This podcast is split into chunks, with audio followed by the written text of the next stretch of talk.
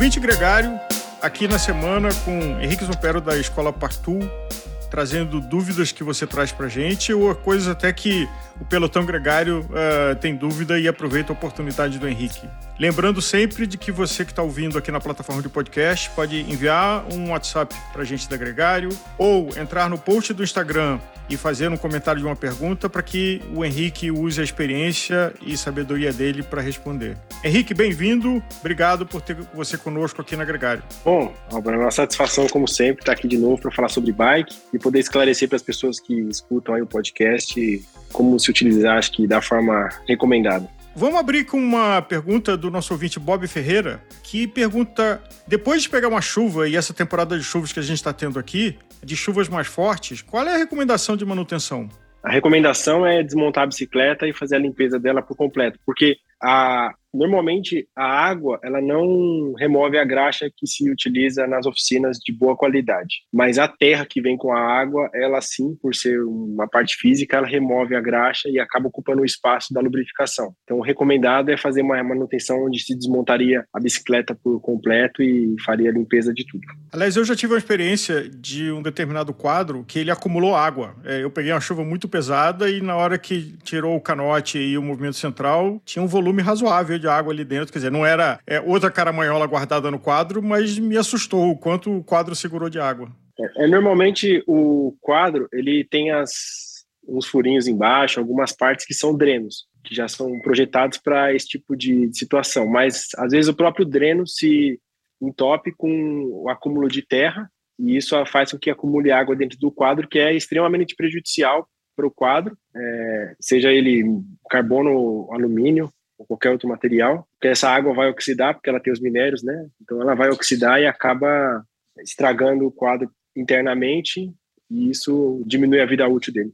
E falando de chuva ainda é, na provocação do Bob Ferreira, eu pedalei sábado, peguei uma chuva enorme, me senti vitorioso de chegar em casa sem tomar um tombo, mas a bicicleta está imunda e eu só vou conseguir levar ela para manutenção na terça-feira. O que, que, eu devo fazer imediatamente para minimizar os danos dessa chuva grande que eu peguei, já que eu não vou desmontar ela naquele momento e talvez só alguns dias depois?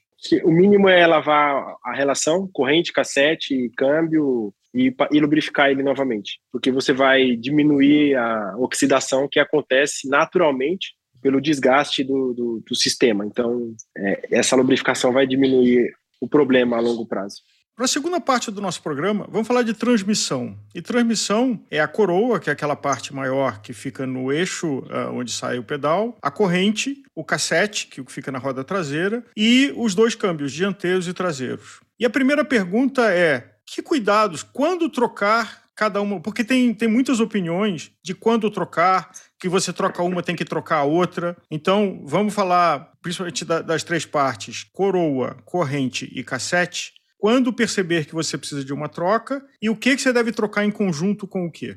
É, assim, a corrente é o que mais sofre desgaste, ela é o fator a peça que mais vai sofrer desgaste. Ela foi feita para isso, para gastar mais, ser mais macia do que a, o cassete e a coroa para evitar o desgaste dessas duas peças que são um pouco mais caras. Então a corrente ela tem uma determinada vida útil recomendada pelo fabricante e para se saber qual é o tempo de troca existe uma ferramenta da Park2 ou de qualquer outra marca. Tem várias marcas, tá? Mas existem ferramentas, a Park2 é CC4, CC2.2, CC3.2, que são ferramentas próprias para fazer a medição do desgaste, que vai ter a indicação no manual da corrente. Então, o fabricante faz a corrente, disponibiliza a informação de qual é o percentual de, de desgaste máximo que ela pode ter, e através da ferramenta você consegue fazer essa leitura. É, e aí fica muito fácil de você fazer o gerenciamento da manutenção. E só para ilustrar, porque o nosso ouvinte aqui está nos ouvindo, não está nos vendo, essa ferramenta ela mede o quanto a corrente está esticando, ela está afastada. Seria isso? É, exatamente. É uma régua que vai medir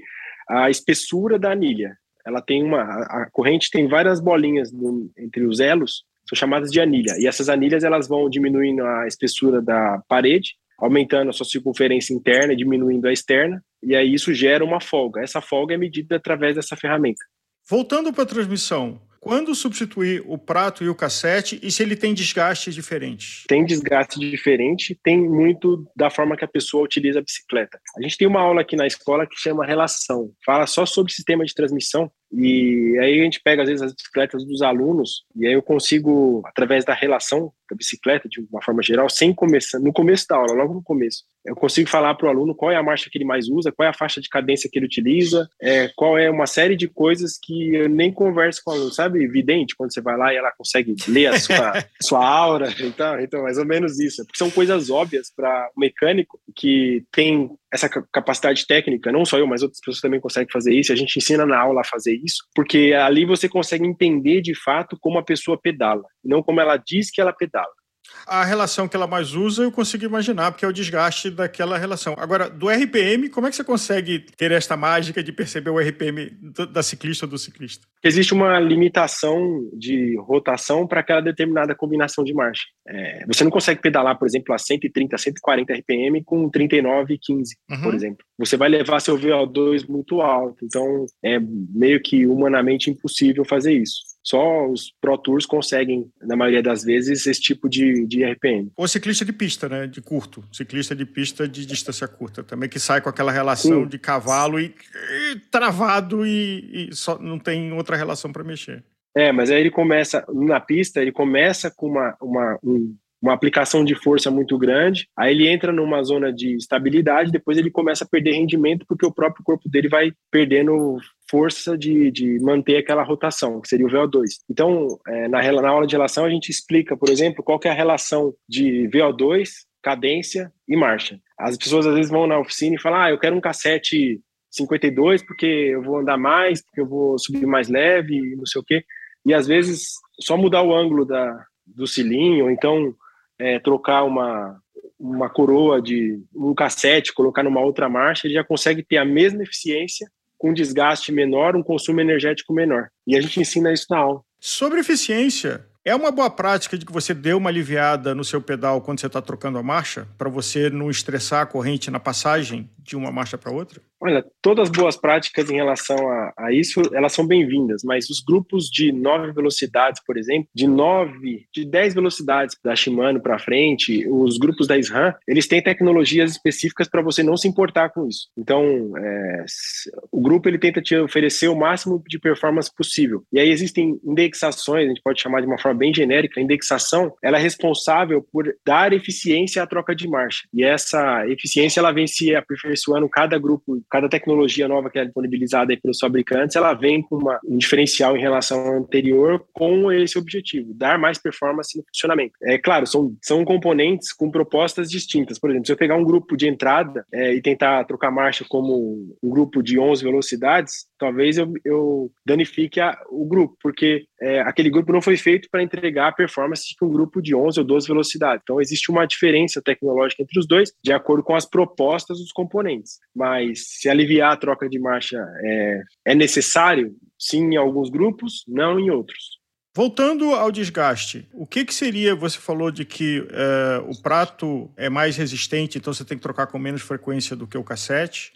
E tem sempre aquela resposta, depende, porque cada um usa de um jeito e, portanto, o desgaste vai ser diferente. Mas se a gente puder falar de uma regra geral para o nosso ouvinte, para nosso ouvinte, qual é o sinal que você deve trocar o prato? Qual é o sinal que você deve trocar o cassete? Olha, as coroas elas têm normalmente indicador de desgaste. Então você tem lá um ponto que a, a coroa atinge no desgaste e aí você tem que trocar, recomendado que se troque, porque não existe mais estrutura física o suficiente no dente para poder manter a corrente em cima dele. E aí ela pode pular, que aí entra naquele processo de pular a corrente. No cassete, a gente tem ferramenta específica para fazer a medição do desgaste individualmente em cada pinhão. É, e também a gente ensina na aula a fazer a, a, a análise visual para poder falar, ó, esse, esse cassete, esse pinhão está gasto, esse aqui não está gasto, esse está mais ou menos.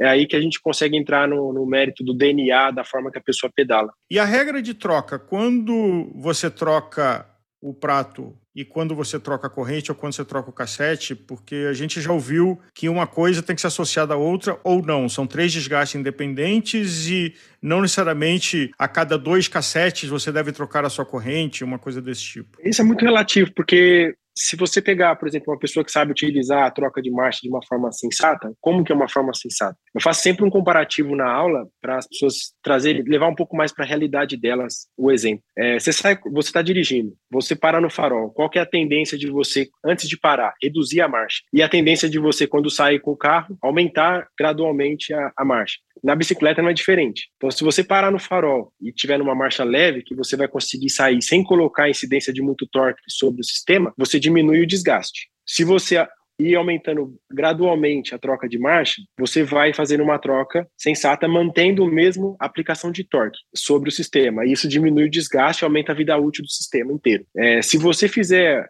pelo contrário, parou no farol, uma quinta marcha engatada, o farol abriu e você tentar sair com ela, dependendo da situação, você até consegue sair. Só que olha o desgaste que você vai gerar em todo o sistema do seu carro. Na bicicleta não é diferente. Uhum. Se você parar no farol, engatado, por exemplo, um exemplo de speed 53, 12 ou 11, tá? E tentar sair com essa configuração, você vai sair, mas você vai ter um consumo energético muito grande para poder mover a bicicleta. Todo o sistema vai estar sendo extremamente estressado por aplicação de torque excessiva naquele momento, é, e isso vai gerar um desgaste prematuro e vai fazer com que você troque todas as peças do sistema, porque todas estão sofrendo a mesma incidência de torque. Então, a corrente vai gastar mais rápido, o cassete vai gastar mais rápido, coroa, rodanas do câmbio e assim sucessivamente. Além do risco de poder quebrar porque você está usando de uma forma que não é a ideal. Tem alguma regra geral para o nosso ouvinte ter na cabeça de que, como eu mencionei antes, a cada duas trocas de cassete você deve trocar a corrente é, ao mesmo tempo, ou não? Não, não tem. A, a, vai depender da utilização da pessoa e do hábito que ela tem de limpeza. Igual você perguntou anteriormente, o que, é que eu posso fazer depois de uma chuva? Lava a corrente, lubrifica ela, deixa ela limpa, porque isso vai aumentar a vida útil. É, você pode fazer ou pode não fazer, a opção é sua. Uhum. Mas se você fizer, você vai aumentar a vida útil dela. É, se uma regra, que a gente pode falar, uma regra geral, você vai ter normalmente é, pinhões que vão se desgastar no cassete com muito mais é, é, frequência, muito mais evidência na medição. Por quê? Porque a marcha é que a pessoa é a zona de conforto dela, que está associada ao VO2. Então, isso vai, vai meio que entrar, é uma coisa involuntária, é uma zona de conforto do ciclista. É, a, a capacidade de vascularização dele vai levar ele para uma marcha de zona de conforto. E essa marcha normalmente é que sofre mais desgaste. Então, tem cassetes que você pega, por exemplo, que as marchas do meio elas estão mais gastas, tem cassete que você pega que a marcha de cima está mais gasta, tem uma série, uma, várias, várias combinações de, de marcha que vão estar tá mais gastas do que outras. Agora, assim, o que é extremamente errado é você ir numa oficina e chegar na oficina e falar assim: ó, oh, meu cassete está pulando a marcha. Você deixou chegar no extremo, passou do limite recomendado. Então, o ideal é que troque tudo. Se o mecânico está te falando troca cassete corrente, não é só por vender peça, é por questão de segurança, tá? Porque pode acontecer acidente, é, porque vai quebrar a corrente, pode o cassete não vai ter mais estrutura física para suportar aquela corrente e vai quebrar. Isso acontece muito quando a pessoa troca o cassete, troca a corrente e o cassete já está gasto. Às vezes funciona nas marchas mais leves, nas do meio, como eu falei, que estariam mais gastas, ela pula, nas de baixo, nas mais pesadas, ela funciona normal. Tem uma ou outra marcha só que pula. Por quê? Porque a pessoa está usando o sistema na zona de conforto dela. Perfeito. Lembro ao nosso ouvinte aqui, e nós temos uh, a Escola Partu e a Se Mexe conosco nesse projeto, de que pode fazer a sua pergunta e ter a oportunidade de ter você aqui ajudando com a resposta. Te agradeço mais uma vez e a gente se encontra de novo semana que vem, de preferência sempre com a bicicleta bem cuidada, limpa e lubrificada. É isso aí.